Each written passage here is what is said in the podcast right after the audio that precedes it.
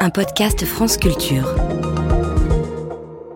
De notre côté, je trouve qu'on a fait plutôt un bon match qui nous a manqué un petit peu de percussion offensive et euh, surtout de la justesse dans le, dernier et parfois l'avant-dernier geste. Je crois qu'on a eu euh, pas loin de 30 centres dans le match, ce qui est quand même beaucoup.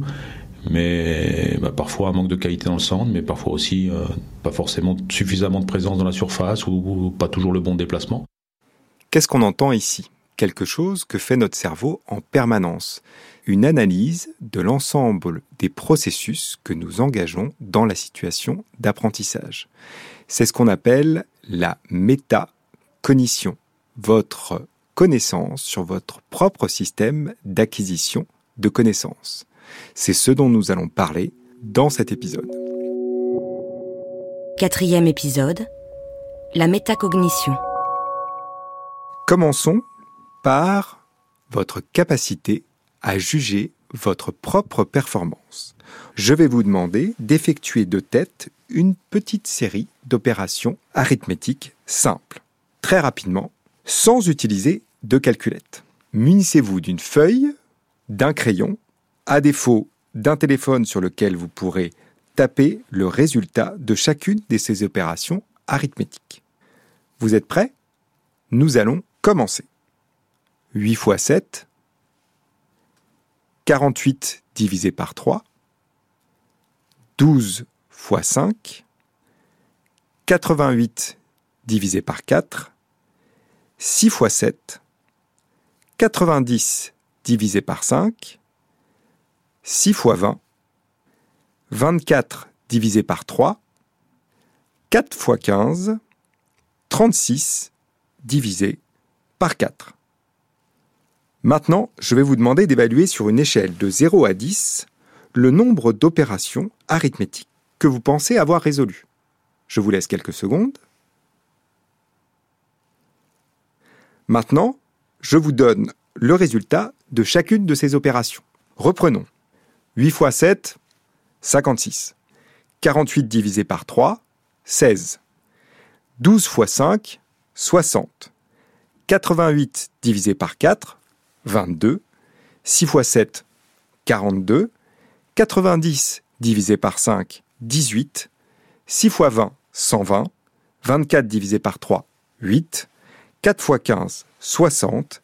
Et enfin, 36 divisé par 4 égale 9. Comptez à présent le nombre de bonnes réponses et comparez-les au nombre de bonnes réponses que vous pensiez avoir. Si votre performance est identique à votre évaluation, vous avez donc fait preuve d'un très bon jugement métacognitif, que vous êtes en mesure de bien évaluer votre performance avant ou après que vous soyez engagé dans une situation. Alors pourquoi c'est si important de développer un bon jugement métacognitif pour vos apprentissages? Ben Parce que c'est absolument fondamental pour apprendre de vos erreurs. Mais pour cela, vous avez besoin de résister, on en a parlé à l'épisode précédent, de stopper un biais extrêmement présent dans votre cerveau. On parle ici du biais Dunning-Kruger. Cet effet Dunning-Kruger, vous l'avez notamment expérimenté au cours de votre scolarité. Rappelez-vous, vous sortez de la salle de classe, vous êtes absolument persuadé que vous avez parfaitement réussi le contrôle que vous venez d'effectuer. Et puis, patatras, trois semaines plus tard, la note tombe et votre note est catastrophique. Ce petit delta entre mon absolue certitude d'avoir réussi ce contrôle et la note réelle que j'ai obtenue, c'est l'effet Dunning-Kruger, c'est-à-dire un biais de surestimation de sa performance. Alors pourquoi est-ce si problématique de surestimer ses performances? Ça a un impact extrêmement important pour nos apprentissages, car nous avons tendance à attribuer dans ces cas-là notre échec à des causes externes. Vous aviez échoué dans ce contrôle, non pas parce que vous n'aviez pas suffisamment révisé, mais évidemment parce que on vous avait posé des questions qui n'étaient pas au programme. À partir du moment où j'attribue à des causes externes des causes internes qui produisent mon échec, je ne peux pas bénéficier de cette capacité que nous pouvons avoir à apprendre de nos erreurs. Parce que finalement, notre cerveau, c'est bien comme ça qu'il apprend. Il apprend par le biais même des erreurs que nous commettons dans un certain nombre de situations.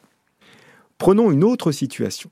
On sait par exemple, pour en revenir à un épisode précédent de ce podcast, que le fait de se questionner sur des informations que nous essayons de mémoriser a un effet positif sur notre mémorisation. Pourquoi? Non pas parce que le questionnement nous permet de mieux mémoriser les informations, mais parce que le fait de se questionner sur un texte que nous venons de lire nous permet précisément d'évaluer finement ce que nous avons retenu et ce que nous n'avons pas encore retenu. Et ça permet à la deuxième lecture d'orienter notre attention, nous en avons déjà parlé, vers les informations pertinentes qui sont contenues dans le texte. Cette capacité à juger de notre propre performance, elle est au cœur même de notre capacité à apprendre. Ce jugement métacognitif, il s'associe à d'autres stratégies métacognitives et notamment deux capacités absolument fondamentales qui sont la planification et notre capacité à superviser les stratégies que nous utilisons dans une situation de résolution de problèmes. Imaginez que vous rentriez dans une pièce et que vous trouviez posée sur une table une boîte de punaises, une boîte d'allumettes et une bougie, et que je vous demande de fixer cette bougie sur un panneau de liège fixé à la verticale sur un mur, de telle manière à ce que la bougie, une fois allumée, la cire ne tombe pas sur la table. Je vous laisse quelques secondes pour y réfléchir.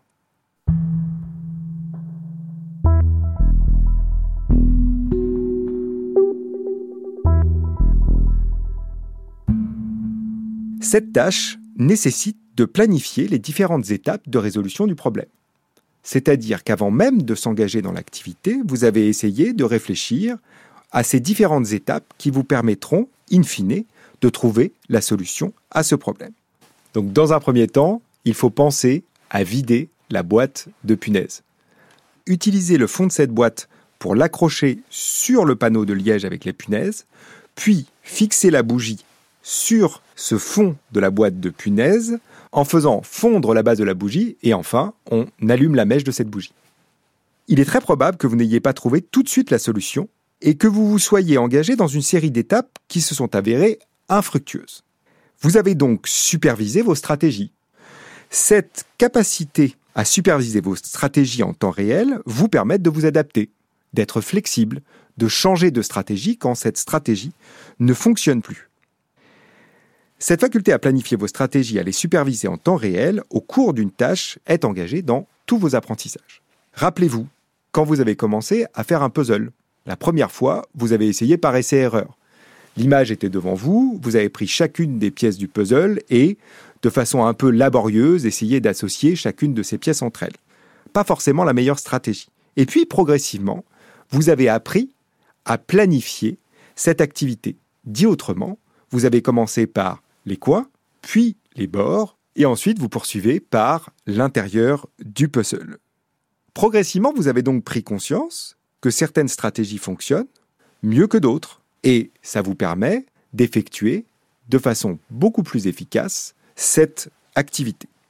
Dans notre laboratoire, le laboratoire de psychologie du développement et de l'éducation de l'enfant, nous avons montré que les inégalités scolaires et éducatives, dès la maternelle, peuvent s'expliquer en partie par des difficultés relatives à nos connaissances métacognitives, savoir comment notre cerveau fonctionne, connaître les stratégies dont on a besoin dans une situation donnée, et justement ces stratégies métacognitives dont nous avons parlé, cette capacité à planifier une activité, superviser les stratégies en cours et à évaluer ce que nous avons produit au cours de cette activité. Le pari du laboratoire est d'essayer d'enseigner très explicitement aux enfants de maternelle ces connaissances et stratégies métacognitives, parce qu'elles constituent les briques de base de tous nos apprentissages.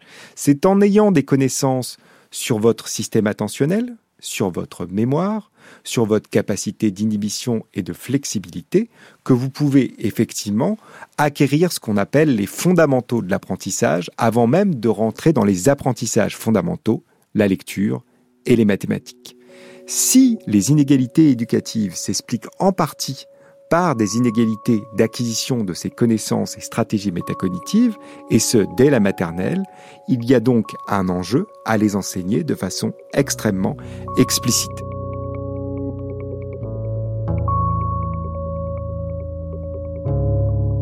Mais ce n'est pas suffisant.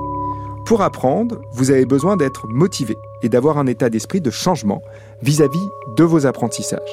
C'est ce que nous verrons au prochain épisode.